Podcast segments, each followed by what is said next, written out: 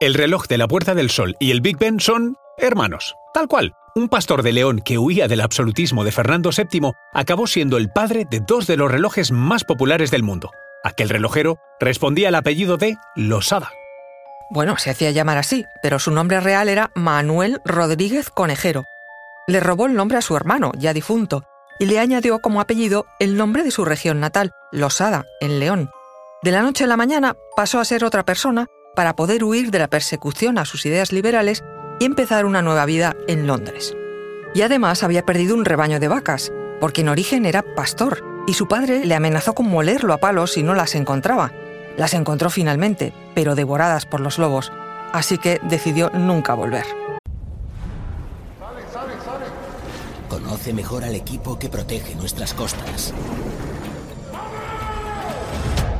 Alerta en el mar, el jueves a las 10 un nuevo episodio en National Geographic.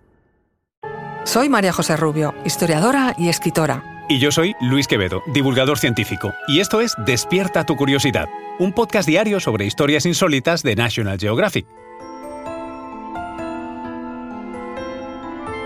Y recuerda más curiosidades en el canal de National Geographic y en Disney Plus. Ya en Londres, la fortuna le sonrió.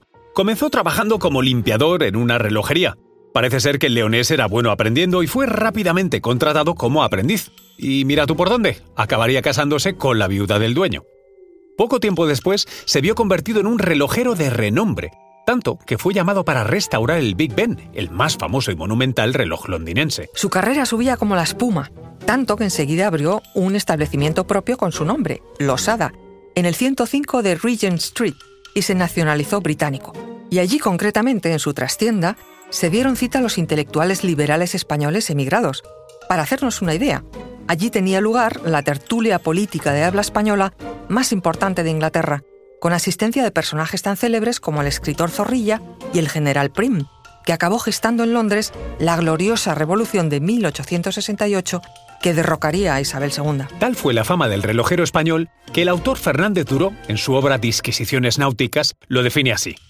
Sonaba por entonces, en 1853, el nombre de un relojero español que no solo había logrado vencer las dificultades del arte, sino que había eclipsado también la reputación de los más hábiles artistas de la Gran Bretaña, donde se pagaban sus relojes y cronómetros a mayor precio, alcanzando el prestigio de la moda. Aunque exiliado en Londres, fue en un viaje a Madrid cuando se dio cuenta de lo mal y desacompasadas que sonaban las campanadas del antiguo reloj del Ministerio de la Gobernación en la Puerta del Sol.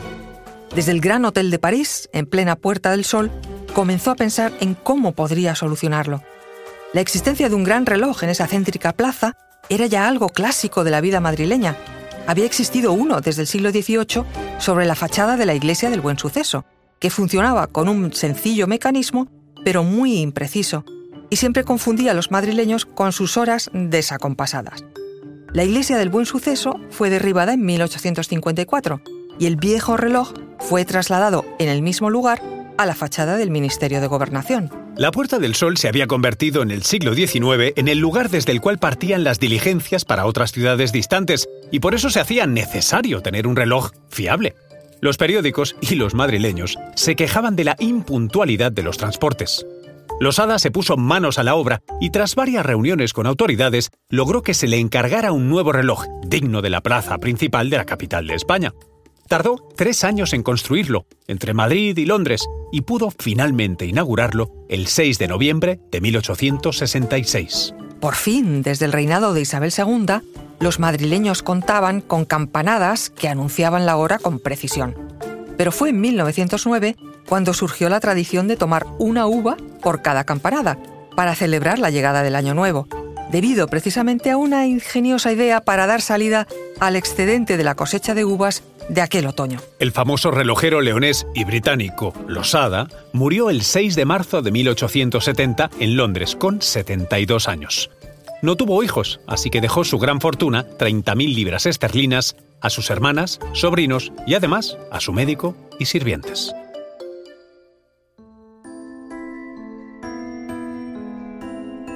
Recuerda que Despierta tu Curiosidad es un podcast diario sobre historias insólitas de National Geographic.